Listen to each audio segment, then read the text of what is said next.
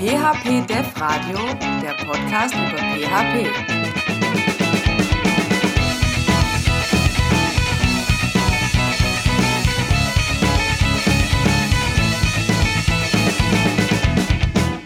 Herzlich willkommen zur Episode 17 des PHP Dev Radios.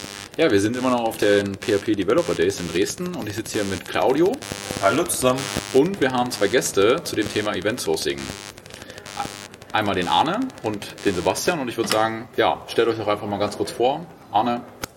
Ja, fange ich an. Ähm, ja, wie schon verraten, mein Name ist Arne, vollständig Arne Blankertz. Ich bin Teil von einer Consulting-Firma, die so ein bisschen durch die Weltgeschichte läuft und versucht, Teams zu helfen, besser Software zu schreiben und das irgendwie halt in alle möglichen Richtungen besser zu machen, von besserer Skalierung intern, also wer was wie organisieren kann, wer was machen kann, wie Strukturen aussehen sollten, wie überhaupt die Software gebaut wird und was überhaupt an Software gebaut werden sollte, damit man halt auch nicht unnötige Arbeit macht.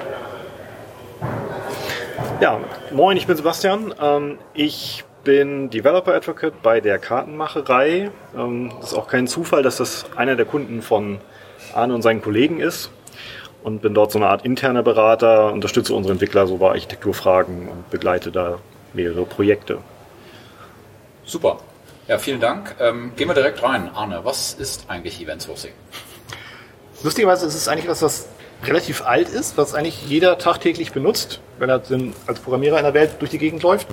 Oder zumindest fast jeder, der irgendwie mit Git zu tun hat. Event Sourcing ist eigentlich nichts weiter als nicht einen fertigen Systemzustand immer irgendwo hin zu persistieren, wie das klassischerweise ORMs machen würden, das ist mein Objekt, das wird dann irgendwie serialisiert irgendwo hingeschrieben und dann meistens irgendwelche Tabellenspalten und sonstige Sachen zerlegt, sondern einfach zu sagen, okay, wir wollen jede einzelne Veränderung als Event begreifen und idealerweise nicht nur als Veränderung, die technisch motiviert ist, irgendwie das Feld hat sich geändert, sondern eben als Event, wo auch eine Information mitschwingt, die semantische Bedeutung hat. Also der Anfangstermin wurde verschoben vielleicht sogar noch, weil irgendwelche Gründe vorgelegen haben. Also keine Ahnung, die Location ist nicht verfügbar, dann ist die Konsequenz daraus, dass sich jetzt irgendwie der Termin verschiebt. Was sich da immer die Daten geändert haben, ist toll, aber das Event kapselt halt die ganzen Business-Idee dahinter, warum das passiert ist, ein bisschen mit ab, sodass du die einzelnen Veränderungsschritte halt hast, genau wie du bei einer Versionskontrolle, wenn du mit Git arbeitest, ja eine Commit-Message mit reinschreibst, um sicherzustellen, dass du weißt, was du da geändert hast und warum du es geändert hast. Weil den Inhalt kannst du ja durch Angucken sehen, aber warum du das gemacht hast, weißt du im Zweifel nicht mehr. Deswegen ist natürlich die gleiche Zeile Code, die sich vielleicht geändert hat, aber mit der Erklärung, okay, wir müssen hier den Bug XYZ fixen oder das ist für, um das und das Problem zu lösen, das hat sehr viel mehr Informationen drin. Das heißt, diese Kombination aus der Tatsache, dass du gerade eine Änderung gemacht hast, dem Inhalt der Änderung und dem semantischen Mehrwert hast du halt ein Event geschaffen. Das ist halt passiert. Also semantisch, Event in der Vergangenheit, das kann man nicht mehr ändern.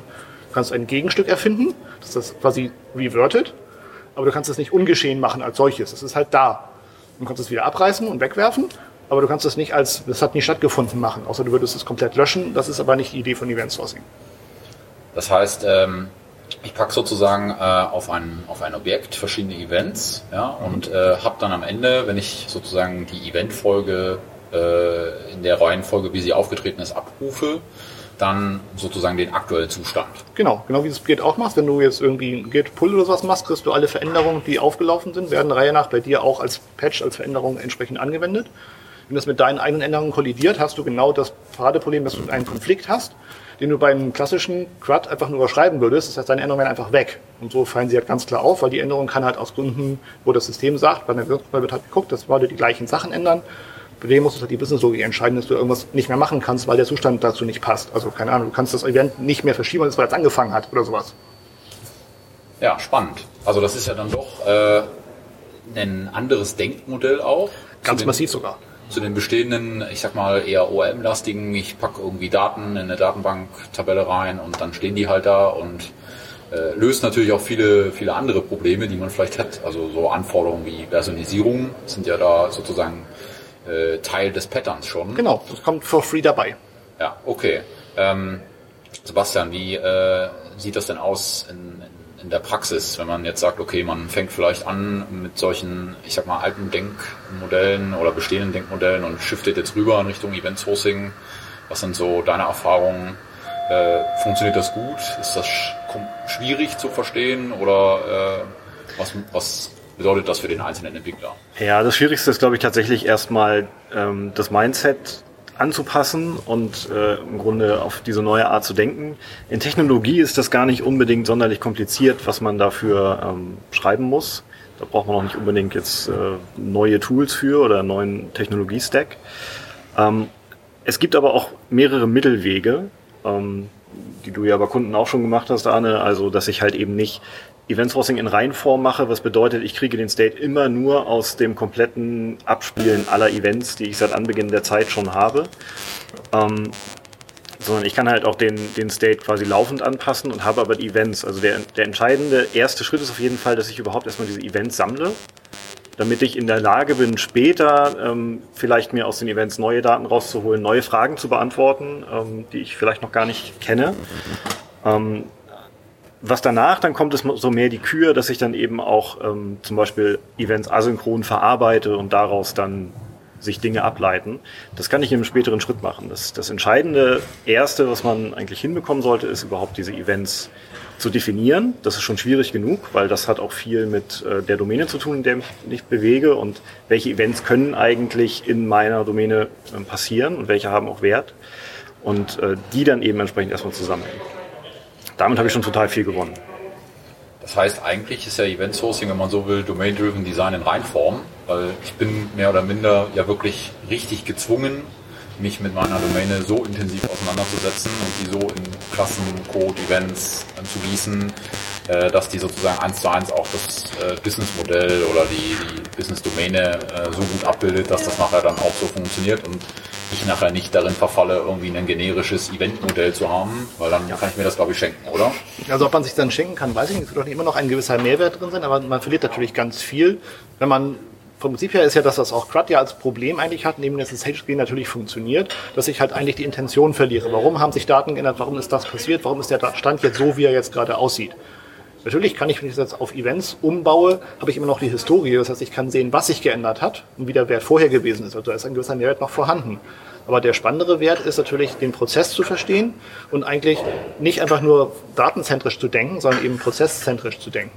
Das heißt, ganz häufig, wenn man auch so Anforderungen bekommt aus klassischen Umgebungen, sage ich jetzt mal, ist Leute, die halt von, ich habe das mal in Excel aufgebaut und baue das bitte mal in Web um, das ist halt datenzentrisch, weil außer demjenigen, der das Ding gebaut hat, weiß halt keiner, was die Daten eigentlich bedeuten und warum sie so zusammengebaut wurden, wie sie jetzt gerade sind.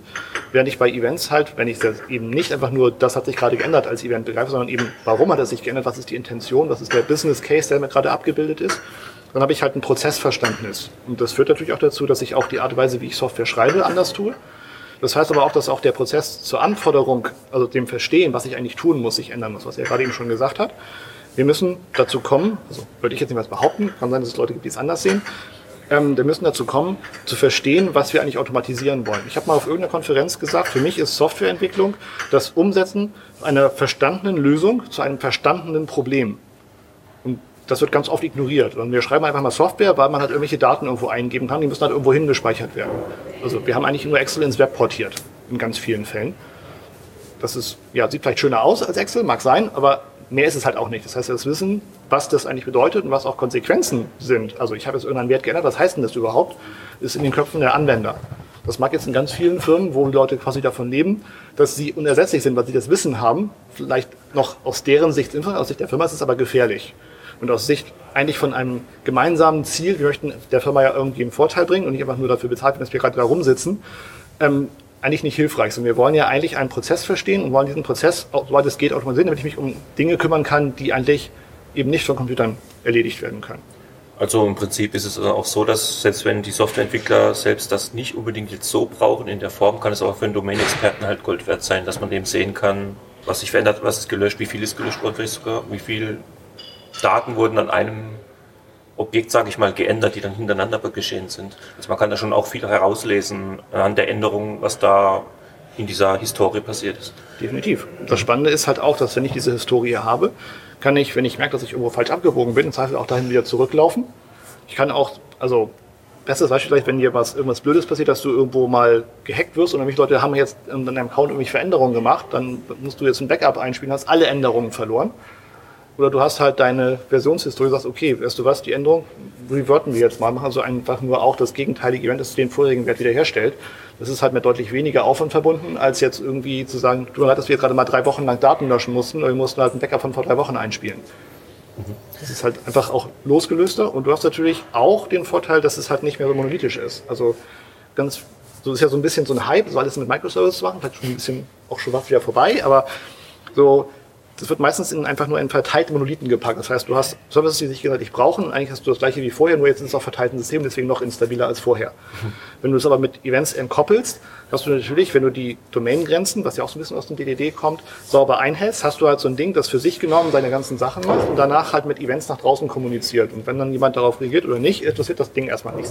Du sprichst jetzt quasi von den Bounded-Contexts aus dem, TD, äh, ich sag mal TDD, aus dem DDD. Genau. Und ähm, die Strategie, wer wohin was kommuniziert, also dieses, diese Entkopplung, wo du gerade ansprichst. Ne? Genau, also du hast natürlich, wenn du jetzt auch Event Sourcing für ein Aggregat betreibst, natürlich dafür ganz viele oder wahrscheinlich ganz viele Events, die für dieses Ding relevant sind, aber für den Rest der Welt vielleicht nicht so spannend sind. Und du wirst irgendwelche entweder Start- oder End-Events haben, die für sehr viele Leute relevant sein werden. Also bei unserem Checkout-Beispiel, was wir jetzt auf dem Workshop gebaut haben, kommt am Ende halt eine Order raus. Die ist natürlich jetzt für den Checkout das Endergebnis, das ist das Ziel, wo das ganze Ding hinarbeitet.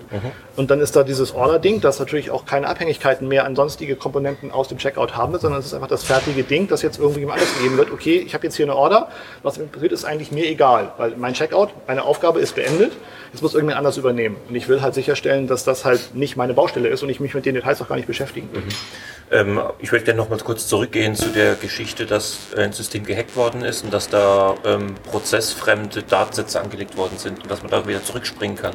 Wie würde denn so ein klassisches Zurückspringen aussehen? Würden diese zusätzlichen prozessfremden Einträge, würden die rausgelöscht werden oder würden die wieder äh, reverted werden, sage ich mal, wie bei Git? Also das kannst du im Zweifel natürlich in beide Richtungen machen. Ähm, der sauberere Weg wäre es, ähm, entsprechende Gegenoperationen machen, also entsprechende Revert-Einträge zu haben, also ähnlich wie Git das halt auch macht. Du kannst natürlich aber auch bei Git mit einem Squash-Commit sagen, wir, wir schreiben, was immer da ist und ersetzen es gnadenlos. Also du hast Möglichkeiten, sind, bist du quasi frei, je nachdem, wie du die Daten gespeichert hast. Wenn du jetzt eine Datenbank-Engine hast, die jetzt auch als Format nur Append-Only macht, dann hast du natürlich Schwierigkeiten, da was zu löschen. Ähm, wenn du jetzt irgendwelche ähm, Lücken dadurch hast, also dann, du würdest irgendwelche Transaktionsnummern hochzählen und wenn auf einmal eine Lücke entstehen, würdest du wahrscheinlich auch ein Belegproblem haben. Also wenn du jetzt dem Finanzamt erzählst, ja, da sind Rechnungen, die sind von irgendwelchen Hackern erzeugt worden, die löschen wir einfach, das wird das Finanzamt dir nicht glauben. Also musst du wahrscheinlich irgendwelche Gegenbuchungen erzeugen, die dann halt als Stornogrund halt eben Hackung Ja. oder sonst was. Banken, Hackung ein ja. Wort, keine Hackung Ahnung. ist ein ziemlich komisches Wort. Ich glaube, das gibt Eine Hackung. ähm, ja, also Hackerangriff, ähm, keine Ahnung, dass es halt belegbar bleibt. Also das hängt, glaube ich, vom Use Case ab, was du da machen willst und was du machen kannst und was du machen darfst. Ja, also man muss es halt schon vorher definieren, weil der Prozess es zulassen soll. Du hast vorhin gesagt, ähm, nur append, append only. Das heißt, man kann einfach nur eine Statusänderung hinzufügen. Datensatz wurde erstellt, Datensatz wurde gelöscht, das sind zwei Einträge. Genau. Ja, ja. Okay, jetzt höre ich ja quasi nur Vorteile die ganze Zeit. Ja, also äh, das ist äh, Du darfst nicht Nachteile sagen. ja, also ich bin quasi sehr stark äh, domainzentrisch unterwegs. Ich habe, äh, weiß ich nicht, die, das Thema der Versionisierung mitgelöst. Ich habe die ähm, aktuell ist ja sicherlich auch das Thema Datenschutz, DSGVO, das wäre ja auch damit in Teilen. Äh, Das kann man zumindest zum Teil damit abbilden, ja. Genau. Also es gibt so ein paar Dinge, die natürlich, das klassische Problem ja, dass, dass die Events ja alle aufgehoben werden. Also das klassische Löschen von diesen Events wird schwierig. Aber auch da gibt es Mittel. Also das klassischste, einfachste wäre vermutlich, ähm, da so einen Snapshot zu machen. Also auch da entsprechend zu sagen, okay, wir nehmen den Zustand, wie er jetzt gerade bis zu irgendeinem Zeitpunkt X ist, tauschen halt vielleicht durch weitere Veränderungen noch irgendwelche Dinge aus, also setzen zum Beispiel den Namen durch XXX oder was immer man da halt eben als Platzhalter für Dummy eintragen kann oder muss und löschen dann die anderen Dinge dahinter raus, weil wir eben den Snapshot als neuen Startpunkt definieren. Ähnlich wie man einen Jahresabschluss bei der Buchhaltung macht, wo dann auch die Details aus dem Jahr dich quasi nicht mehr interessieren, bis du die dann irgendwann löschen kannst oder darfst, je nachdem, was für eine Firma du bist, hält das ja so ein paar Jahre oder auch noch mehr an. Ähm, dann hast du halt da so einen ganzen Block, den du wegwerfen kannst. Damit würdest du dann quasi relativ leicht DSGVO-konform werden können. ja. Und das wäre ja quasi Neuanfang. Soll also das du hast, halt- also der Witz ist, dass normalerweise baust du Zustand ja durch einzelne Veränderungen auf. Das heißt, du hast nicht einfach nur initial 30.000 Felder, sondern du hast halt irgendwie, das wurde geändert, das wurde eingetragen, es wurde ein E-Mail registriert, keine Ahnung, hast du mehrere Dinge, die passiert sind. Und die Idee eines Snapshots ist es zu sagen, okay, wenn wir jetzt diesen Zustand erreicht, der kriegt quasi alle Daten, die sich vorher mal gesammelt haben, das ist der aktuelle Zustand, das ist also eine Art Neustart, wenn du so willst, ja, der die Historie einfach vergisst. Aber es ist jetzt nicht wieder, dass du wieder bei Null bist, sondern du bist halt bei einem anderen Stand, der jetzt halt nicht mehr nachvollziehbar ist, wie der entstanden ist. Das ist halt eine bewusste Entscheidung. Du sagst, die Historie interessiert uns jetzt aus irgendwelchen Gründen nicht mehr. Das ist auch im Prinzip eine Entscheidung, wenn jetzt ähm, nachträglich dieses äh, System von ähm, Event Sourcing hinzugefügt wurde. Dass Genau, man, äh, man hat ja schon einen Stand, eventuell, wenn wenn man irgendwelche Daten schon hatte oder kommen werden, weil Genau, genau, Systeme schon laufen und dann möchte man das halt hinzufügen, weil man einfach vielleicht eine Trennung von zwei Systemen haben möchte, die wir vorhin angesprochen hatten. Und dann hat man ja auch eventuell Datensätze, die gelöscht werden können, obwohl es eigentlich nie hinzugefügt wurden. Ja, also es kann natürlich sein, dass du nicht von auf, dem, auf der grünen Wiese anfängst, sondern eben schon existierende Daten hast. Und klar kannst du dann ein spezielles Event machen, das das aus dem alten, sag ich mal, in die eventbasierte Welt überträgt. Wichtig ist, dass du das halt zu einem echten Businessprozess machst. Das ist halt eine klare, erkennbare, okay, wir haben hier diese Datenstruktur gehabt und haben jetzt diesen Übernahmeprozess gestartet, der irgendwie Eventart gibt. Und das muss auch nicht äh, einmalig sein, sondern ich kann das tatsächlich auch machen, wenn ich mir eine neue Anwendung aufbaue, die was Laufendes ablösen soll. Die kann ich schon Events Host bauen und kann dann zum Beispiel aus dem laufenden Legacy-System auch Events rausfallen lassen. Also quasi Legacy-Events, die dann schon dafür genutzt werden, dass während meine Anwendung noch läuft, ich die neue Anwendung schon kontinuierlich mit Daten versorge. So, das ist dann das zweite Modell, was man machen kann, dass man quasi einmal einmalig diese Migrationsevents erzeugt, die so einen Stand dann mal rüber transportieren und dann habe ich einfach Zusatzevents, die dann in das neue System schon reinfließen, um die Daten aktuell zu halten und das eben synchron zu halten auch. Und irgendwann gibt's halt die Legacy-Events nicht mehr, weil irgendwann ist die neue Anwendung live und die hat dann ihre eigenen Events, die dann die Zustandsänderungen ähm, hervorrufen. Aber da kann ich sehr schön synchron bleiben, ohne jetzt Datenbanken miteinander verdrahten zu müssen oder sowas. Also parallel ist es dann zu Ja, verstehen. genau. Genau. Und wir haben halt wie ich, häufig die Situation, dass Firmen schon existierende Software haben und es nicht einfach alles mal eben ja, mit einem Rewrite mal komplett neu bauen können, was ja auch keine Zeit kostet und keine Fehler hat, sondern es immer perfekt funktioniert. Sondern wir müssen einen Weg finden, wie man das da entsprechend migriert bekommt. Und der einfachste Weg in der Tat ist einfach aus dem alten einfach Events rausfallen lassen zusätzlich. Das heißt, es ist quasi doppelt gespeichert. Ich habe die Events und benutze die eigentlich für mich selber erstmal gar nicht, nur um andere erstmal überhaupt in die Lage zu versetzen, daraufhin zu reagieren. Und jetzt kommen wir doch mal zu den Nachteilen, die du vorhin schon angesprochen hattest. Ähm, auch die Performance-Probleme, die Event Sourcing natürlich mit sich bringt. Wenn ich mir überlege, ich habe jetzt irgendwas, das ist jetzt eine, keine Ahnung, aus 1000 Events besteht, bis ich die alle abgearbeitet habe, für jeden User immer wieder, ist natürlich relativ viel an Rechenzeit, die ich verballern würde. Ähm, das will man natürlich nur dann machen, wenn es sich auch lohnt, also wo auch ein Sinn da ist.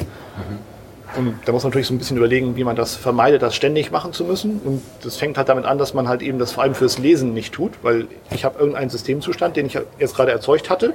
Und aus dem heraus, beziehungsweise aus den Events, die dann dahinter herausfallen, fängt man an, andere Projektionen zu bauen, die dann halt den Datenanteil oder die Informationen in der, in der Form aufbereitet, vorbereitet, formatiert, strukturiert, keine Ahnung, was immer halt gerade für den potenziellen lesenden Use Case relevant ist, halt entsprechend irgendwo hinlegt. Ob das jetzt eine JSON-Struktur ist, ob das ein Datenbankeintrag ist, Textdatei. was auch immer, hat, fertiges HTML, was immer. Ja, also es gibt dann sozusagen für den Lesenden Zugriff, damit das System dann auch nachher, zum Beispiel wenn ich jetzt ein CMS-System baue und ich habe dort eben einen Redaktions-Workflow, der eben diese Events sozusagen nach sich zieht, ähm, habe ich ja nachher für den, für den Endkunden, der die Webseite besucht, der, für den wäre das ja Quatsch, sozusagen da alle äh, Schritte zu durchlaufen. Genau. Ja. Das heißt, da ähm, gibt es ja, glaube ich, äh, unterschiedliche Definitionen. Eins ist ja dieses Read-Model und eine Projektion nachher Genau. bauen. der Witz ist, die Projektion kann ein Read-Model erzeugen, sozusagen Okay. das Ergebnis davon. Also das ist, je nachdem, wie man es jetzt betrachtet, die Projektion ist erstmal das Datending irgendwie erzeugen und das Read-Model ist dann das auf der Frontend-Seite, sage ich jetzt mal, bei dem CMS-Beispiel zu bleiben, das diese Projektionsdaten nimmt und dann quasi für die Anwendung verfügbar macht. Das kann ganz trivial einfach nur ein Wrapper um einen String sein, weil das halt nur HTML-Blurb ist, den man halt einfach per Echo ausgeben kann. Es kann natürlich auch ein komplexes Datenobjekt sein, das halt für irgendwelche Fragen, die dieses Frontend gerade hat, relevant sein mögen. Ja, Sollte aber nicht die ganze Businesslogik beinhalten, weil die wird es wahrscheinlich nicht brauchen. Das muss wahrscheinlich keine Entscheidungen treffen, also nur halt Fragen beantworten. Ja. Also könnte rein theoretisch ja auch sozusagen die, äh, um jetzt in der Legacy-Applikationswelt auch ein bisschen zu bleiben, könnte das, das äh, Event-Sourcing-Modell eben da sein, wenn ich jetzt den Anwendungsfall CMS habe, äh, das erzeugt sozusagen in, bei den Pflegeprozessen diese Events. Das habe ich sozusagen, ich ändere die Administration sozusagen und nach vorne hin belasse ich eigentlich das CMS so wie es ist, weil das Read-Model oder die Projektion führt eigentlich zu einem Schreiben in die bestehende Datenbankstruktur.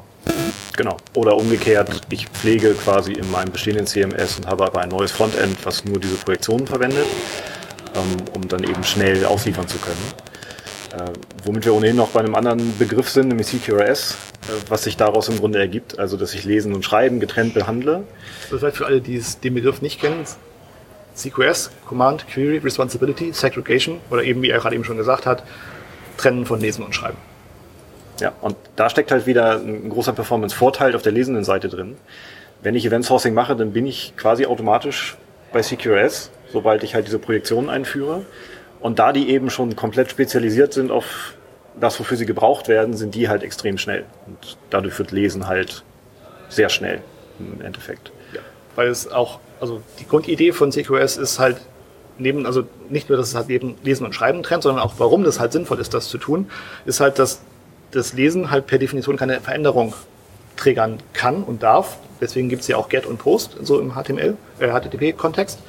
Das heißt, ich habe einen Zustand, der eigentlich sich nicht verändern wird. Das heißt, ich brauche ihn auch nicht andauernd neu generieren. Also die CPU-Zeit, die verbrannt wird und die ganzen Datenbankzyklen, die da irgendwie für notwendig sind, um die Daten zusammenzusammeln, nur um das gleiche Ergebnis wiederzeugen, was ich von der Sekunde schon mal gebaut habe, ist alles überflüssig. Da braucht man gar nicht unbedingt Event Sourcing für machen. Also die Idee von CQS ist halt einfach mal, wir trennen das erstmal. Du hast halt nur mit Events halt es leichter, diese Daten aktuell zu halten, weil du halt weißt, es hat sich jetzt gerade dieses Ding geändert und du musst natürlich jetzt schon irgendwie wissen, was hat das für Auswirkungen, also wen betrifft diese Änderung jetzt. Das heißt auch wieder mehr verstehen, was die Software eigentlich tut. Die meisten Anwendungen, also gerade so CRUD-basierten Systeme, arbeiten mit Caches und irgendwelchen Timeouts, weil sie keine Ahnung haben, was eigentlich passiert ist und was es eigentlich bedeutet. Das heißt, wenn ich jetzt eine Seite neu lade, also um im CMS-Beispiel zu bleiben, habe ich da jetzt N Komponenten, Navigation, irgendwelche Teaser, Volltext, keine Ahnung, was da alles auf so einer Seite drauf sein kann. Und ich habe keine Ahnung, was davon aktuell ist, also muss ich das einfach neu zusammenbauen, weil es gibt niemanden, der mir sagen kann, ob das aktuell ist, was ich da gerade laden würde. Also ist der Aufwand, das rauszufinden, genauso hoch wie es einfach zu tun. Wenn man aber das Konzept umdreht und sagt, okay, ich habe diese verändernden Events, als Basis, dann kann ich erkennen, okay, ich habe jetzt die Navigation geändert, also muss ich wahrscheinlich alles, was mit Navigation hat, neu bauen. Also muss ich aber mehr verstehen, weil ich muss jetzt wissen, wo werden diese Komponenten benutzt und welche Seiten muss ich dafür unter Umständen bauen oder welche ja. Komponenten. Also ein, ein Punkt äh, in der Historie, ab dem Punkt zum Beispiel, dass man dann zusammenbaut. Oder wie ist das? Genau, also du kannst natürlich auch überlegen, was ist überhaupt sinnvoll, also wie viel mhm. Komplexität du in, gerade bei einer CMS-Lösung jetzt irgendwie umsetzen kannst. Also lohnt es sich, eine komplette Seite vorzubauen und aufgrund dieser Veränderung halt im Zweifel, wenn du die Navigation änderst, quasi alle Seiten neu zu machen und die sich jetzt halt gerade geändert haben. Oder machst du halt nur diesen Navigationsschnipsel und lässt alle anderen Sachen gleich, dann musst du halt im Frontend mehr zusammenkleben, weil dann musst du die Einzelkomponenten ja irgendwie zusammenführen. Das hängt ein bisschen davon ab, was du dann an Veränderungen hast und wie viele Requests du halt auch hast. Also lustigerweise, so die ganzen, sag mal, alten Java CMS haben früher statischen Content produziert. Also so Story Server früher oder ähm, Core Media und so. Die haben also da wurden ganz früher auch angefeindet dafür, dass sie das gemacht haben. Aber die haben halt eine riesige Java-Anwendung gebaut und dann kannst du halt ganzen Content pflegen. Dann hast du irgendwo Publish, dann hat er halt einen kompletten Webtree rausgerendert. Und dann hast du statisches HTML gehabt. Das war halt lustigerweise echt schnell. Ja, das ist ja immer noch, und da geht ja auch im CMS-Bereich äh, der, der Trend in den letzten Jahren auch immer mehr hin mit äh, statischen Zeitgeneratoren, die ja jetzt auch äh, mit so Sachen wie einem Jamstack mittlerweile ja auch wieder irgendwie dynamisiert werden, mhm. letztlich über JavaScript dann und letztlich äh, könnt ihr ja so die Grundlage ähm, für so einen Jamstack, also das, äh, das Markup in dem Fall, das Ergebnis eines Read-Models oder das Read-Model sein. Genau. Das heißt, es ähm, ist ja dann am Ende des Tages nur das Ergebnis eines redaktionellen Prozesses, ja, wo wir wieder in der Grundthematik sind. Ja, wir sind eben sehr domänenzentrisch und prozessgetrieben hier unterwegs. Genau und nicht, äh, äh, wie du es ja gerade so schön verglichen hast, Arne, äh, Excel-basiert. Ja? Also es geht nicht darum, äh, einfach nur Spalten und Datenfelder X zu befüllen, sondern einen Business-Prozess zu einem bestimmten Ergebnis oder Punkt zu treiben. Genau. Okay. Ähm, ja, also ich, äh, äh die, die, die Nachteilsspalte war jetzt etwas klein, deswegen, äh, ich, ich suche jetzt auch gar nicht Nachteile, aber mir stellt sich immer mehr die Frage, warum wir sind jetzt im Jahr 2018, ja, da poppt das Thema so langsam auch hier in den Konferenzen hoch. Äh, ähm, ich habe das Thema bewusst wahrgenommen vor drei, vier Jahren das erste Mal. Ähm, Hat dann auch so Leute wie, wie einen Martin Fowler darüber angefangen haben, sozusagen zu, zu bloggen bzw. zu schreiben, warum erst jetzt? Also gibt es ja jetzt auch nicht erst zwei Jahre alt. Ähm, ja, auch Buchhaltung gibt es auch schon ein paar Tage länger. Ja, ähm, deswegen ist die Frage, warum äh, sprechen wir erst jetzt darüber? Weil Domain-Driven Design machen wir ja schon relativ lange. Ähm, zumindest denke ich das. Und, ähm, Hoffen wir es mal zumindest. Ja. ähm, genau. Äh, äh, ja, habt ihr da eine Antwort darauf? Oder? Also es ist, glaube ich, nicht pauschal zu beantworten, aber es ist natürlich immer auch eine Frage, wo Leute herkommen und man muss auch so ein bisschen gucken, überhaupt ganz viele Trends in der Software sind ja immer so ein Hin und Her. Also ne, früher gab es die Großrechner und irgendwie, also hat vielleicht irgendwo ein Terminal gehabt. Dann wurden die Rechner immer größer und man hat immer mehr Rechner bei sich selbst gehabt. Dann gab es irgendwie Web, also wurde alles wieder auf den Server geschoben. Dann kamen die Telefone, dann kam wieder alles auf die Clients. Also das geht immer so hin und her. Und ja, also auch statische CMS und dann wurde alles dynamisch und zur Laufzeit und dann wurde es doch wieder statisch. Jetzt wird man doch wieder im Browser mit JavaScript an, wieder alles dynamisch zu machen. Also das ist auch da so ein, geht immer hin und her. Ich glaube, dass sich ganz viele Trends einfach so immer weiterentwickeln und man noch nicht das Richtige gefunden hat, so ganz pauschal betrachtet. Und da sich auch die Leute, die Software schreiben, ja ständig austauschen. Also das hat, glaube ich, ähm, der als Uncle Bob bekannte Mensch mal so schön erzählt. Ähm, das größte Problem, was die IT hat, ist, dass die Entwickler so lange Software schreiben, bis sie es können, danach hören sie auf. Und danach kommt die nächste Generation, die natürlich alles nicht mehr weiß, warum man Dinge mal anders gemacht hat. Und deswegen sind sie quasi gezwungen, die gleichen Fehler wieder nur anders zu machen. Das heißt, es gibt noch nicht so das, also wir haben jetzt irgendeinen Stand, darauf haben alle hingearbeitet, weil sie gemerkt haben, dass das vorher war, war scheiße, was immer das jetzt technisch gesehen auch genau bedeuten mag. Also macht man es jetzt so. Und jetzt Leute, die es jetzt so machen, hören dann auf und die nächste Generation, die das sieht, aber das, die Probleme sieht, also versuchen sie es anders zu machen und kommen lustigerweise bei dem raus, was die anderen Leute vorher gemacht haben. Weil das halt anders kaputt war. Und deswegen geht das halt immer so hin und her. Ja. Und ich glaube, dass ich bei so Event-Sourcing-Sachen als Grundstruktur, also vom Prinzip her auch durch Domain-Driven Design, ist halt, okay, ich muss mich halt mit dem, was ich tun will, beschäftigen. Und das ist halt ein Problem, das für ganz viele Leute so, nicht einfach eine Feature-Liste abhaken, so, das wird schon passen. Und das ist halt schwierig, weil auf einmal ist es halt nicht das Verstehen, des, wie muss ich Software programmieren, was ja von ganz vielen Leuten immer noch so als magische Fähigkeit wahrgenommen wird, sondern was will ich eigentlich erreichen? Und wenn man einmal gewohnt ist, auch vielleicht sogar in einem länger existierenden Unternehmen, dass Software erstellen lange, aufwendig und teuer ist, dann ist möglichst viel Arbeit abnehmen und den Entwickler gar keine Freiheiten mehr lassen, irgendwelche Entscheidungen zu treffen. Natürlich erstmal cool, auf den ersten Blick zumindest, weil die Lösung ja schon fertig ist. Also, dass die nicht funktioniert, ist aber erstmal, fällt ja erst viel später auf. Ja. Ja, und das ist aber auch, also ein Seiteneffekt, den ich eigentlich total positiv finde, der es aber, glaube ich, auch für viele schwierig macht, ist eben genau, dass äh, Business und Development viel enger aneinander rücken müssen, viel mehr miteinander sprechen müssen. Im Grunde haben wir das bei DDD auch schon, weil ich brauche die Domänenexperten, um die Domäne überhaupt richtig zu definieren und zu verstehen. Das kann ich nicht mit einer reinen Technikbrille machen. Und das ist eben beim Eventstorming genau das gleiche, äh, Event Sourcing hm, genau das gleiche. Ich habe schon den Begriff vorweggenommen. Äh, ich muss halt den Prozess verstehen und das kann ich eben nicht rein aus Development-Sicht, sondern da brauche ich das Business dafür. Und andersrum ist es natürlich auch so, das Business kann jetzt nicht mehr eine Liste von Anforderungen definieren und die einfach über den Zaun werfen und die Entwickler werden es dann schon irgendwie umsetzen, sondern das muss eben in dem Dialog passieren. Ähm, das passiert in der Regel auch viel früher jetzt als ähm, in, der, in der Umsetzungsphase. Und ich finde das super, aber ich glaube, dass es auch in vielen Unternehmen noch äh, ein langer Weg ist, das überhaupt zu ermöglichen, weil das halt so der klassischen Denke ziemlich widerspricht. Man muss ja auch ziemlich eng mit dem Kunden da zusammenarbeiten, Ja. wenn es halt so ein Kundenprojekt ist, wo man eventuell vielleicht nicht die Leute hat, die jedes Mal einem zur Verfügung stehen. Also da muss dann wirklich jemand da sein, der Ja. gewöhnlicherweise der Domain-Experte, der ja nicht dasselbe ist wie ein Product Owner. Ja. Äh, In herkömmlichen Projekten hat man diesen Product Owner, den fragt man Löcher in den Bauch, man kriegt die Antworten. Aber der ist jetzt auch erstens mal ist es nicht nur seine einzige Aufgabe, Antworten zu geben auf Technikerfragen, sondern er weiß ja vielleicht auch nicht unbedingt hundertprozentig alles genau so, wie die Prozesse ablaufen. Ja. Und da ist dann der Domain-Experte dann der, die bessere Ja. Ansprechpartner. Und äh, damit sind wir dann ja lustigerweise auch bei einem der Prinzipien aus dem agilen Manifest. Ja. Und äh, also, Interact Daily. genau, on a daily basis. Und das heißt eben nicht vorher im Planning einmal irgendwie alles festzonen, sondern man muss da viel intensiver und häufiger miteinander sprechen. Ja, es ist erschreckend, wie viele Leute agil als Wasserfall leid. Wir machen jede Woche mal einen neuen Plan, was wir diese Woche komplett Ja. bauen wollen. Es ist halt nicht der Gedanke dahinter. Mini-Wasserfälle. Ja, Ja. agil ist halt nicht chaotisch, nicht? Also, Ja. Ja. Und äh, agil zwingt dann ja noch eigentlich fast viel stärker als Wasserfall in Strukturen und Prozesse zu denken und sich halt äh, sozusagen daran zu halten. Ja, aber es gibt ja. ganz viele Firmen, die haben jetzt einen Scrum Master, also sind wir jetzt agil. Genau. Also ein Master des Chaoses sozusagen, Genau, der einfach anders da heißt. genau. Ähm, okay, äh, äh, ja, wie, also wir haben schon so ein bisschen darüber gesprochen, wie fange ich jetzt auch an, ja, also äh, an Richtung Legacy-Applikation, daneben sozusagen loszulegen.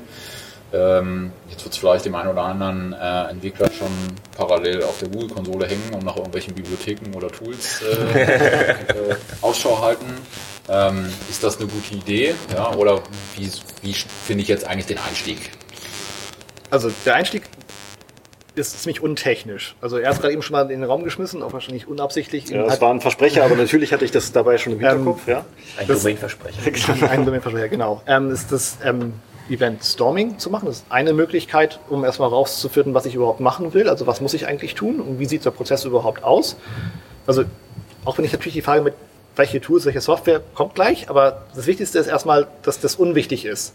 Das Wichtigste ist, ich muss verstehen, was ich tun will und wie es aussehen soll und was eigentlich der Prozess ist, der gefordert ist. Ob der in der Realität nachher funktioniert, wird man immer noch sehen, wenn man etwas neu erfindet, sich was Neues überlegt. Ganz häufig ist es so, dass da schon irgendwelche Prozesse da sind, von denen ganz viele Leute glauben, wie er aussieht, aber keiner weiß, wie es aussieht. Und das ist halt ein echtes Problem, wenn man Software schreiben will, weil halt ganz viele Annahmen im Raum stehen, die keiner ausgesprochen hat. Ein Bekannter von mir ist auch als Consultant unterwegs und versucht, Unternehmensberatungsdinge zu machen, um dann auch zu überlegen, was dann an Anforderungen zum Beispiel an SAP und so gemeldet werden soll. Und er meint, er setzt sich halt hin und lässt sich von Leuten zeigen, was sie tun und nicht erklären, weil sie können es nicht erklären, nicht weil sie es nicht wissen, sondern weil sie ganz viele Sachen so unbewusst tun, dass es einfach keiner auf die Idee kommt, das zu erwähnen. Schönes Beispiel ist, was wir auch beim anderen Training mal gemacht haben, um Leuten das klarzumachen, wie wichtig das ist, eben zu zeigen, was man eigentlich macht und aus verschiedenen Blickwinkeln drauf zu gucken, ist, wenn irgendjemand, der einen Führerschein hat, fragt, wie er Auto fährt. Wenn die Leute sagen, ja, Motor an und losfahren. Ja, du bist also ins Auto bist du reingebeamt worden. Angeschnallt hast du dich auch nicht und Schlüssel brauchst du auch keinen. Also du hast schon die Hälfte der grundlegendsten Dinge vergessen, wenn du überhaupt ins Auto reingekommen bist. Also das kann alles schon nicht funktionieren. Wenn du die Software so schreiben würdest, würdest du ein nicht gebrauchsfertiges Ding produzieren. Das heißt, alleine das zu überlegen, was muss ich eigentlich alles erklären und warum tue ich das vor allem? Was ist das Ziel dieser Übung? Ganz viele Entscheidungen, die man auch so an klassischer Software sieht, sind halt irgendwelche Dinge, die gemacht werden, einfach nur, weil man es immer so gemacht hat oder weil man sich in den Restriktionen dieses Systems halt bewegt und nicht eigentlich das kommunizieren, was man eigentlich erreichen möchte. Also das Warum geht gerne verloren. Es gibt ja auch so dieses Five Whys, also immer wieder mit dem nach dem Warum fragen. Idealerweise nach dem fünften Mal hast du so Pi mal Daumen eine Chance, den echten Grund rausgefunden zu haben und eben nicht eigentlich nur die Restriktionen verstanden zu haben, die dich jetzt dazu zwingen, das so zu machen. Also du willst ja den Leuten eigentlich helfen, ja. Software sinnvoll zu bauen. Das heißt, dieses ganze Ding verstehen und Event Storming, um zu diesem Begriff zurückzukommen, ist halt etwas, was ein ähm, Italiener Alberto Brandolini erfunden hat. Zumindest behauptet er, dass er es erfunden hat. Ich glaube auch mal, dass es relativ der Wahrheit entspricht. ähm, ein ziemlich netter Mensch, ähm, der gesagt hat, okay, wir nehmen uns eine lange Wand packen da so eine Papierrolle gegen und kleben da mit sti farbigen Sticky Notes unseren Prozess drauf. Das heißt, so orangefarbene Sticky Notes, die halt ein Event darstellen, daher auch der Name. Und alle Leute, die mit diesem Prozess in irgendeiner Form zu tun haben, schreiben halt irgendeinen Begriff auf, den sie glauben, eben als Event formuliert, dass das für diesen Prozess relevant ist. Also User hat sich eingeloggt, User hat das gemacht, das ist passiert, irgendwas ist geschehen. Das klebst du an diese Wand, da hast du eine ganze lange Wand voll und da kommen natürlich ganz viele Begriffe bei raus, von denen wahrscheinlich die Hälfte der Leute gar nicht weiß, was sie überhaupt bedeuten, weil das aus der Domäne oder aus dem Sichtwinkel von irgendeiner anderen Person ist, mit der man sonst normalerweise nicht gesprochen hat. Also kannst du erstmal Collaborative Learning ist dann der Subtitle von dem Event Storming. Du hast Wissensaustausch. Auf einmal lernst du, dass das, was du immer A hast, bei den anderen Leuten B heißt. Und dann wird auch klar, warum es nicht funktioniert hat vorher, weil ihr immer von verschiedenen Dingen gesprochen habt oder aneinander vorbeigesprochen habt. Das heißt, das macht ganz viele Sachen deutlich. Und erst wenn ich den Prozess verstanden habe und alle sich einig sind, was diese Begriffe eigentlich bedeuten und wie ich die in welcher Reihenfolge eigentlich abbilden möchte, habe ich eine Chance, also wenn man eventbasiert und domainbasiert Software bauen möchte, das eigentlich in sinnvoll abzubilden. So wie ich relativ viel Invest vorweg versus bauen wir mal an dieser Tabelle eine Spalte hinzu. Das ja, also ist das, ist das erste Tool oder das erste Werkzeug sozusagen gar nicht technischer Natur, sondern genau. das erste Werkzeug ist ein äh, kollaboratives Lernwerkzeug, um zu verstehen, die, die, die Domäne sozusagen zu verstehen, den Prozess zu verstehen und eine gemeinschaftliche Grundlage zu schaffen. Genau. Äh, ähm, also eigentlich Wissensaustausch, wenn man so will, ganz klassisch Wissensaustausch. Genau, und das aber in einer Form, der halt hier so untechnisch ist, dass sie halt alle abholen kann. Weil so auf so einem Sticky Note aufzuschreiben, was da passiert ist, ist halt für alle greifbar. Ja.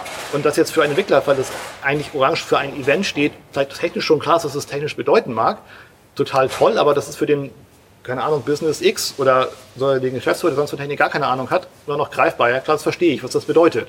Was das technisch bedeutet, hat er keine Ahnung, braucht er ja auch gar nicht. Dafür ja. sind die Entwickler da. Aber wir reden über das gleiche Ding.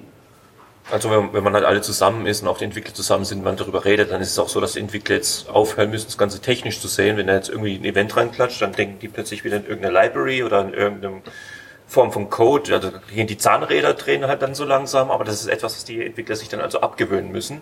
Definitiv. Weil es ist ja allgemein auch so, dass manche ziemlich schnell, äh, da gibt es auch eine Library dafür sagen, bauen die Library ein und irgendwo nach einem Jahr, in dem man die Library intensiv genutzt hat, fällt einem auf, ja, die ist nicht, doch nicht so toll, ne? Also einfach, weil man sich nicht wirklich so mit dem Prozess bewegt hat. Also es ist eher die Frage, welche Library beginnt man da eigentlich? Ist gar keine Library, weil man das erstmal genau herausfinden muss, ob man eine Library braucht, ob man es lieber selber schreiben möchte. Genau. Also wir haben auch ganz lustig bei so verschiedenen Trainings schon, okay, wenn wir Software anfangen wollen zu bauen, was ist eigentlich das Erste, was uns interessiert? Ja, lass uns mal ein Datenbankschema überlegen. Und die so, wer hat entschieden, dass es eine Datenbank gibt? Weil das wissen wir noch gar nicht. Wir wissen ja gar nicht, was wir machen wollen, aber wir wissen schon, dass wir eine Datenbank brauchen. Ne? Oder ja, wir machen das mit Symfony. Aha. Wissen wir, dass wir eine Webanwendung bauen? Also es ist halt ganz vieles ungeklärt, bis man den Prozess verstanden hat. Natürlich ist die Chance, dass es mal irgendwann im Web auftaucht, jetzt nicht ganz klein, wenn man irgendwie was mit PHP macht. Aber ob das überhaupt die richtige Sprache dafür ist, ist ja auch noch gar nicht geklärt. Also können wir erstmal begreifen, was wir eigentlich tun wollen. Das ist elementar wichtig. Und Ja. da sind halt alle möglichen technischen Strukturen. Gerade wenn man anfängt, irgendwelche Business-Leute zu haben, die einfach mal von Datenbanken reden, dann merkst du schon, dass irgendwas schiefgelaufen ist, weil eigentlich brauchten die Datenbanken als Konzept gar nicht kennen, weil die haben ja einen Prozess, den sie verstehen wollen. Dass der vielleicht in der Datenbank irgendwelche Daten zwischenspeichert, ist toll, aber eigentlich nicht wirklich deren Interesse. Ja, also es führt uns unweigerlich zu dem größten Problem der Software zurück, und zwar, dass sozusagen der Geschäftsprozess nicht die Software bestimmt, sondern die Software den Geschäftsprozess bestimmt. Genau. Ja. Ja, also das äh, gibt ja einige große Firmen, äh, die äh, sozusagen da äh, viele Unternehmen auch äh, dahingehend beeinflusst haben. Okay, jetzt bin ich über den Punkt hinaus. Das heißt, ich habe jetzt da meine Tapete vollgemalt, ähm, Post-its verteilt. Ähm, das heißt, ich habe jetzt meinen mein Geschäftsprozess X äh, sozusagen ja, auch mich ausgetauscht, habe hab den verstanden, jeder weiß, worüber wir äh, sprechen und wir können jetzt loslegen äh, zu programmieren. Genau. Wie fange ich jetzt an? Ja, also du kannst natürlich da ganz viel Technik gegenwerfen und alles, was der Stack gerade irgendwie gerade hypt, irgendwie mal installieren. Du schreibst einfach den Kram, den du brauchst, erstmal hin. Also wir haben jetzt bei unserem Workshop, gerade auf der Konferenz hier, ähm, eine Beispielanwendung gebaut. Eben auch der Titel war auch Pragmatic Event Sourcing. Eben wirklich ganz klar, wir, wollen, wir nehmen nichts Fertiges, sondern bauen alles, was wir brauchen, mal selber, um auch zu zeigen, mit wie wenig Technik man das eigentlich hinbekommt. Es ist also nicht wirklich schwer. Natürlich gibt es so ein paar Dinge, die man halt verwenden will. Ich will jetzt nicht ein System neu schreiben, ich will auch PHP nicht neu schreiben. Also so ein paar Dinge setzt man natürlich voraus. Grundsätzlich ist allerdings das, was wir jetzt an Code gebaut haben, also wir haben einen minimalistischen Checkout gebaut, der jetzt halt irgendwie eine Liste von Artikeln übergeben bekommt aus einem vermeintlichen Warenkorb, ähm, wo man dann seine Rechnungsadresse eingeben kann und am Ende das bestätigen kann, dass man jetzt das wirklich so auch kaufen wollen würde. Ähm, dann also dafür die Infrastruktur gebaut, also von bisschen Web, HTML und, und Co. Ähm, natürlich die ganzen Event-Handling-Sachen, die man da halt braucht, um Event-Sourcing zu machen. Und das waren irgendwie 400 irgendwas Logical Lines of Code. Also Logical Lines sind die Zeilen an Code, denen ernsthaft passiert. Also nicht, was so Boilerplate-Markup-Zeugs ist, also Funktionsdefinitionen oder Klassen und Docblocks und also ein ganzen kleiner Radatsch, sondern wirklich Code, in denen irgendwelche Dinge passieren. Und ich finde jetzt ernsthaft so 400 irgendwas, also ich glaube 470 Zeilen oder sowas waren das.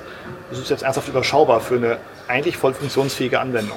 Ja, und der entscheidende Unterschied ist halt, dass ich mich erstmal mit den Grundlagen beschäftigen muss natürlich, eben weil ich diese Infrastruktur zum Handling und Erzeugen der Events ja selber bauen muss, äh, dass ich auch wirklich verstehe, was da eigentlich passiert. Und äh, das bisschen Infrastruktur, was wir jetzt gebaut haben, äh, ich würde behaupten, ein sehr großer Teil Anwendungen, für den wäre das komplett ausreichend. Ja. Natürlich komme ich irgendwann an, an Grenzen, wo ich vielleicht mehrere tausend Events äh, pro Sekunde habe und ich, das skaliert dann alles nicht mehr. Dann kann ich natürlich anfangen, mich mit den großen Technologien auseinanderzusetzen und da spezialisierte Software ähm, zu benutzen. Aber in aller Regel brauche ich das erstmal ganz lange gar nicht. Also als Beispiel, wir haben im Workshop auch damit begonnen, dass wir die Events tatsächlich im Dateisystem gespeichert haben. Damit sind wir eine ganze Weile hingekommen bis dann der Punkt kam, gut, wir, davon wussten wir natürlich schon, aber da haben wir dann gemerkt, okay, jetzt haben wir einen Punkt erreicht, da brauchen wir eine Funktion, ähm, da ist es jetzt nicht mehr sinnvoll, das in der Date äh, im Dateisystem zu haben. Äh, da haben wir jetzt eine SQLite-Datenbank genommen, als das nächst kleinere, wo man eine Datenstruktur sinnvoll abspeichern kann. Und äh, ja, damit haben wir alles abbilden können und das funktioniert eigentlich sehr gut. Ja, es wird natürlich nicht ewig, aber war für uns ausreichend. Ich muss also beileibe nicht erstmal begreifen, was Kafka ist und was das überhaupt heißt und was ich dafür installieren muss, sondern ich kann es auch ganz normal in der Datenbank speichern, in SQLite. Wir haben andere Kunden, die das einfach stumpf in, in einer MySQL-Tabelle speichern, weil da ist nicht viel hinter. Also ich brauche eigentlich so 99,9% der Features von der Datenbank nicht, weil das ist halt Idee von Event Sourcing, append-only. Das heißt, ich brauche eigentlich nur so zwei, drei Hilfsspalten, um Sachen wiederzufinden. Ansonsten kann ich das Serialized einfach wegwerfen, was dahinter steht. Also ich könnte das in beliebigsten Data Stores schmeißen. Da brauche ich nicht viel für. Natürlich fängt es dann irgendwann an, wenn man das verteilen will und dann ganz viele Parallelprozesse. Also irgendwann wird auch deine Datenbank mal sagen, so, ey, hör mal zu, das wird so nichts. Aber dann muss man sich halt überlegen, wie man das Schema vielleicht optimiert, dass man es auf mehrere Systeme verteilt oder eben andere Datenbankstrukturen verwendet. Also man kann da ganz viel mit ganz wenig Technik erreichen. Ja. Und das Spannende war halt auch jetzt im, im Workshop, dass wir zu Beginn, also als wir wirklich mit dem Programmieren angefangen haben, wir haben uns gar nicht um Infrastruktur und sowas gekümmert, sondern das erste, was wir tatsächlich ähm, geschrieben haben, war das erste Event. Ja. Denn das ist das, was wir als Vorlage hatten von, von einem kleinen simulierten Event-Storming, ähm, haben wir quasi die äh, Events schon rausgefunden, die wir umsetzen wollen, mit den Commands, die diese Events am Ende dann auslösen werden. Und äh, damit habe ich genau schon die Bausteine, die für mich erstmal wichtig sind, weil das ist das, was die Domäne beschreibt. Das heißt, als allererstes haben wir das Event gebaut und dann kann ich überlegen, okay, jetzt habe ich dieses Event, das muss irgendwo gespeichert werden. Also schreiben wir ein Stückchen Infrastruktur, was uns das erstmal ermöglicht. Und äh, dann kommt so nach und nach, dass wir dann halt den State daraus aufbauen und Events wieder neu abspielen können. Aber ähm, das ergibt sich dann so ganz organisch eigentlich. Und äh, häufig ist es ja genau andersrum, dass ich erstmal gucke, okay, was gibt es in Infrastruktur? Die setze ich erstmal irgendwo hin, komplett fertig, und dann versuche ich da drin mein Problem zu lösen. Das ist aber der falsche Fokus am Anfang. Ja. Also das Wichtigste, was vielleicht gar nicht so aufgefallen ist, auch den Leuten, die jetzt bei uns als Teilnehmer da waren, ist halt, dass dieses Fokussieren auf, wir schreiben das Event als erstes und überlegen uns dann, wo dieses Event eigentlich herkommt und wo es danach hingeht, halt sehr stark auch auf die Domäne fokussiert. Das heißt, die Tatsache, dass es sowas wie Web gibt, weiß ich an der Stelle überhaupt gar nicht, weil das total irrelevant ist. Ich habe halt irgendwoher kommen halt Daten, die werden halt zu einem Kommando und die muss ich halt gegen meine Modene werfen. Äh, Modene, ja. Domäne werfen. Und dann passieren halt irgendwelche Dinge. Entweder sagt das Ding, ja, habe ich getan, hier ist das Event dafür, oder es wird halt eine Exception, weil es geht gerade nicht, aus Dollargründen. Okay. Ähm, sagen wir mal, ich bin jetzt über den Punkt hinaus. Ja, also ich habe das jetzt verstanden. Ich habe vielleicht auch meinen, äh, meine, meine Basisapplikation soweit aufgebaut. Gibt's denn, also ist PHP schon reif, um damit auch größere Sachen zu machen? Gibt es fertige andere Bibliotheken? Gibt es größere Beispielanwendungen, die ihr kennt, die darauf schon setzen, wo man sich das äh, wo man sich vielleicht auch mal orientieren kann? Oder ist das äh, eigentlich Try Error und äh, man ist selber gefordert? Also Trial and Error finde ich jetzt einen falschen Begriff. Also es ist ernsthaft so, dass es einige unserer Kunden einsetzen, wobei die jetzt alle vielleicht auch ein bisschen durch uns geprägt, irgendwie nicht so die großen Framework- und Library-Fans sind. Natürlich gibt es Dinge, die man nicht selber schreibt, also SMP, irgendwelche Anbindungen, also Mail verschicken würde ich jetzt nicht selber schreiben, weil das ist irgendwie sinnlos, einen PDF-Renderer selber zu bauen. Ja, wenn man nichts zu tun hat, kann man das machen, aber es sind wahrscheinlich sinnvollere Dinge. Also Ne, klar, ke- Keine Beleidigung an alle, die PDF-Renderer machen. Ne? Nein. Ihr, macht tolle Arbeit. Ja klar, ohne die würde das nicht funktionieren. Aber das muss man das nicht nochmal neu erfinden. Also da gibt es halt funktionierende Lösungen, die jetzt alle schön sind, ist auch erstmal egal, sie funktionieren. Und da gibt es sicherlich sinnvollere Dinge, jetzt als zusätzliche Entwickler Dinge zu bauen, als jetzt mal noch einen neuen PDF-Renderer zu schreiben. Das heißt allerdings nicht, dass ich jetzt für das bisschen Infrastruktur, was ich jetzt für Event Sourcing wirklich selber brauche, also meine Meinung, kann sein, dass das andere Leute anders sehen, da ist halt so wenig, was individuell als Code überbleibt, was jetzt nicht domainspezifisch ist, dass sich das fast nicht lohnt, auf irgendein Framework zu setzen. Wenn ich jetzt ganz viele Handling, Logik und externe Processing-Dinge habe, werde ich natürlich immer einen größeren Stack brauchen. Das will ich nicht alles neu erfinden. Da gibt es, weil Event Sourcing und das eventbasierte Kommunizieren auch nicht neu ist, gibt es natürlich in allen möglichen Plattformen und Sprachen bereits Lösungen. Da will man sich natürlich an etwas Existierendes dranhängen. Das muss man dann nicht neu erfinden. Aber da gibt es auch von bis Skalierungsgrößen. Eben Kafka ist eine der bekanntesten Event-Queues, wo man halt irgendwelche Sachen reinpushen kann, die dann entsprechend verteilt werden. Das ist total sinnvoll, wenn ich große verteilte Systeme habe. Wenn ich also nicht alles auf einem Komplex habe, sondern eben mehrere Dinge habe, gerade über Domaingrenzen hinweg irgendwelche Sachen austauschen will, ist das total sinnvoll.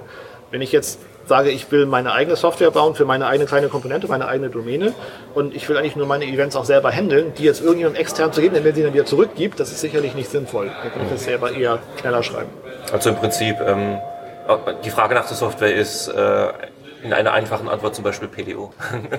Ja, wenn man, wenn, das man, wenn man, sich, entschieden hat, wenn man ja. sich entschieden hat, das in eine Datenbank reinzuschreiben. Ja. Genau. Also muss natürlich, also idealerweise baut man ja eh die ganzen Sachen mit Interfaces, dass ich also die Persistenzmechanismen beliebig tauschen kann.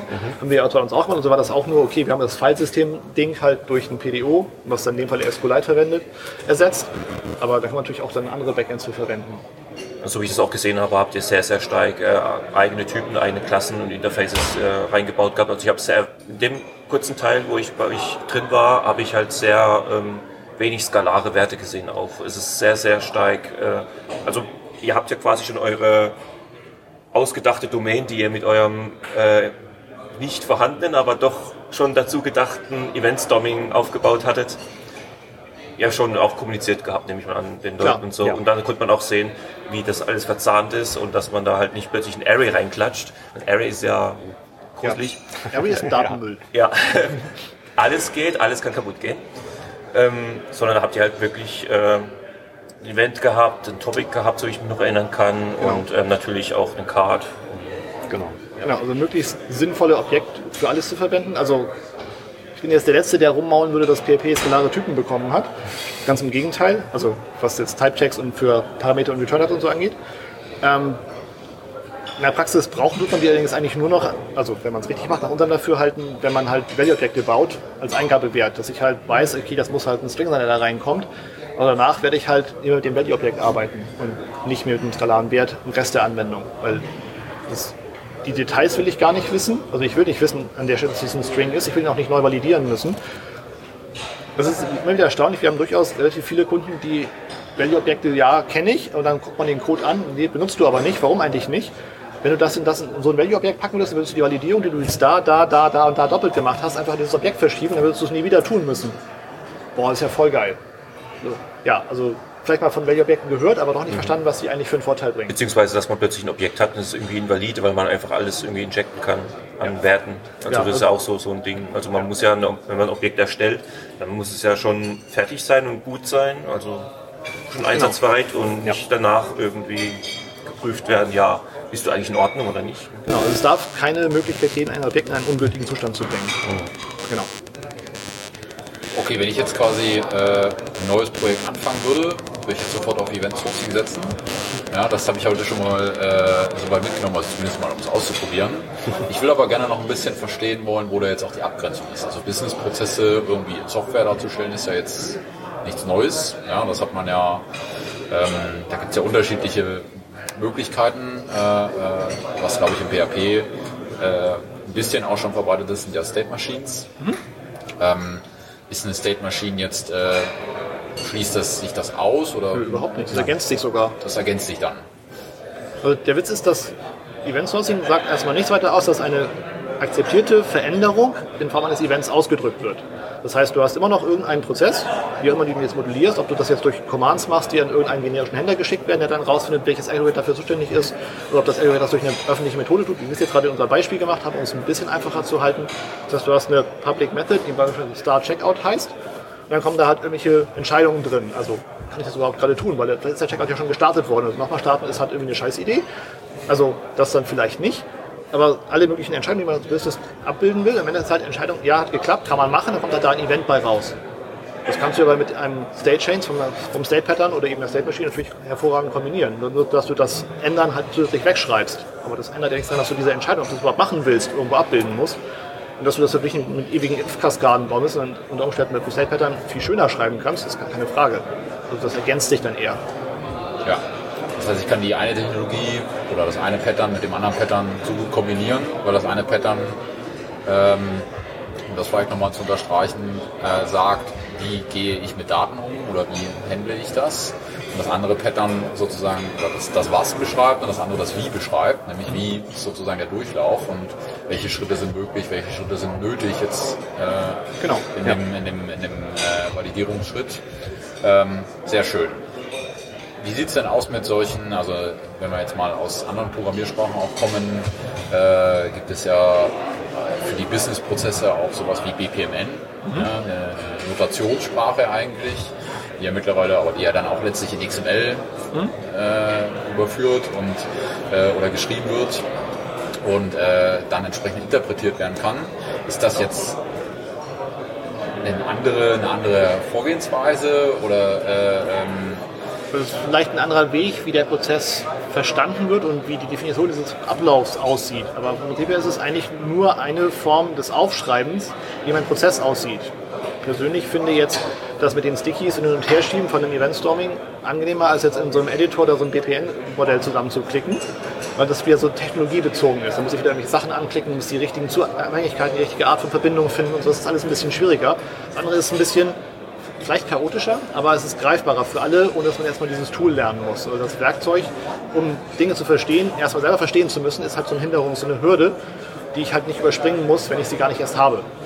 Insofern würde ich versuchen, das nicht unbedingt immer so zu machen. Es gibt natürlich ganz viele Prozesse, die man halt mal so formalisiert aufschreiben muss, damit sie einfach auch abgenommen sind und vielleicht von irgendwelchen Leuten zertifiziert werden können.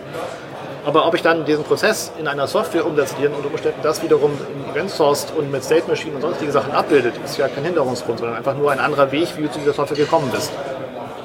Also auch das ergänzt sich im Endeffekt. Okay. Ja, ähm, ich habe ein bisschen einen Blick auf die Uhr. Ja, wir sind schon sehr fortgeschritten dabei. Und ähm, ja, würde jetzt nochmal in die Runde fragen, haben wir irgendwas vergessen? Ja, ist euch noch wichtig, was mitzuteilen bei dem Thema Event Sourcing? Oder, oder auch mal allgemein zu sagen, ähm, falls irgendwelche Zuhörer auch bei eurem Workshop mitgemacht haben, ist da auch etwas, was ihr denen vielleicht noch nachträglich sagen möchtet? Nachträglich sagen. Wir haben ein paar lustige Fragen bekommen, ähm, vor allem was halt so die Skalierbarkeit von solchen Sachen angeht. Das heißt, man darf auf gar keinen Fall vergessen, diese Projektionen zu bauen, weil ohne diese Projektionen wird man halt garantiert irgendwann Performance-Engpässe kriegen, wenn man wirklich was hat, wo ein bisschen Last entsteht und nicht mal nur so ein bisschen Demo irgendwas zeigen, wie es funktioniert. Vielleicht auch allgemein, dass ähm, so praktisch Event Sourcing für ganz viele Prozessdinge ist. Wenn ich keinen Prozess habe, sondern einfach nur irgendwelche Daten mal irgendwo hinspeichern muss, ist es natürlich total sinnlos, da jetzt eine Event Sourcing Infrastruktur aufzubauen, nur weil es gerade hip ist. Oder wir ja da gerade jetzt davon gesprochen haben. Also muss immer ein bisschen gucken, was das Ziel ist, was ich erreichen möchte. Und wenn ich ein Generikum brauche, das einfach nur Daten verändern können will, dann ist Event Sourcing vielleicht der falsche Weg, sondern ist vielleicht eher der Weg, den wir vorhin als Migrationsweg eigentlich gesehen haben, zu sagen, okay, wir haben unsere Daten immer noch im klassischen CRUD-System, aber machen zusätzlich Events irgendwo hin, damit andere darauf reagieren können. Dann sind sie zwar relativ technisch, hat sich hier das Datum X geändert oder das Feld oder keine Ahnung was. Dann habe ich immer noch eine Möglichkeit darauf zu gehen, kann es also immer noch entkoppeln, aber habe trotzdem kein Event Sourcing als Ganzes gebaut, weil es muss halt ein Prozessverständnis da sein und ich muss einen Prozess haben. Wenn ich einfach nur sage, ich habe hier eine Eingabemaske, um Daten zu verändern, das kann ich halt bei bestimmten auch nicht von heute auf morgen umbauen. Also das ist halt eine ganz andere Denkweise, eine ganz andere Herangehensweise, die natürlich auch Leute in gewisser Form einteilt. Um mal einen Nachteil zu nennen. Wenn ich Software baue, die einen Prozess abbildet, dann ist das der Prozess. Und wenn der Prozess, den ich jetzt aber brauche, nicht in der Software ist, dann kann ich diesen Prozess nicht mit der Software umsetzen, also habe ich ein Problem. Bei dem klassischen CRUD, wo ich einfach irgendwo irgendwelche Daten eintragen kann, kann ich im Zweifel Dinge tun, die der Prozess eigentlich gar nicht vorsieht, weil ich einfach die Daten ändere. Ja. Das geht halt mit dem Konzept nicht, weil wenn es das Event dafür nicht gibt, dass diese Daten ändert, habe ich keine Chance, das zu tun. Ja. Das heißt, ich muss so sozusagen schon die, die, die Domäne so abgebildet haben, dass das nachher dann auch auf den Prozess genau passt. Wenn ich entweder Sachen vergessen habe oder der Prozess gerne auch mal ausschert und eigentlich gar kein Prozess vielleicht ist, sondern mehr so eine Art grobe, grober Rahmen, der, äh, der, der äh, ja, die Daten für Dateneingabe oder irgendwas vorgibt, kann ich mir das Konzept auch schicken. Ja. Also immer eine Frage, wo du auch geistig schon stehst, also was die Firma vielleicht auch gerade will, was die Leute wollen. Es gibt ganz viele Bereiche, wo einfach grobes Erfassen von Daten erstmal sinnvoll ist und dann kommt halt da so ein bisschen generischer Unsinn raus, der dann irgendwann so über die Zeit, sagen wir mal, sauber wird. Also schönes Beispiel sind halt so Preisvergleichsplattformen oder Kreditvergleichsplattformen und so weiter, die halt erstmal es dem Benutzer so einfach wie möglich machen wollen, Anfragen zu stellen, dass das wahrscheinlich in aller Fälle nicht ausreicht, um einen Kredit zu bekommen ist erstmal total egal. Wir wollen erstmal die Kunden erstmal bekommen, dass die Anfrage erstmal generiert werden kann. Also müssen wir das den Leuten quasi leicht machen und nicht mit, ja, also wenn du wissen willst, ob du dafür die 5,50 Euro kriegst, musst du aber erstmal die nächsten, letzten 10 Jahre Gehaltsnachweis hochladen. Das macht natürlich keiner. Das heißt, du musst auch den Prozess verstehen und auch das so modellieren, dass du vielleicht auch erstmal mit so einem generischen Datenschütten-Ding anfangen kannst. Und wenn du dann merkst, okay, das sind jetzt Sachen, da kommt ernsthaft mal eine Anfrage bei raus, dann ja, vielleicht dahin zu wechseln und danach den Rest des Prozesses halt eben Event Source zu machen. Sehr schön. Ja, das war, glaube ich, ein spannender Ritt. Einmal durch das Thema Event Sourcing. Vielen Dank. Gerne. Euch zwei. Danke euch. Ja, und ähm, wir freuen uns natürlich wieder freuen über Feedback.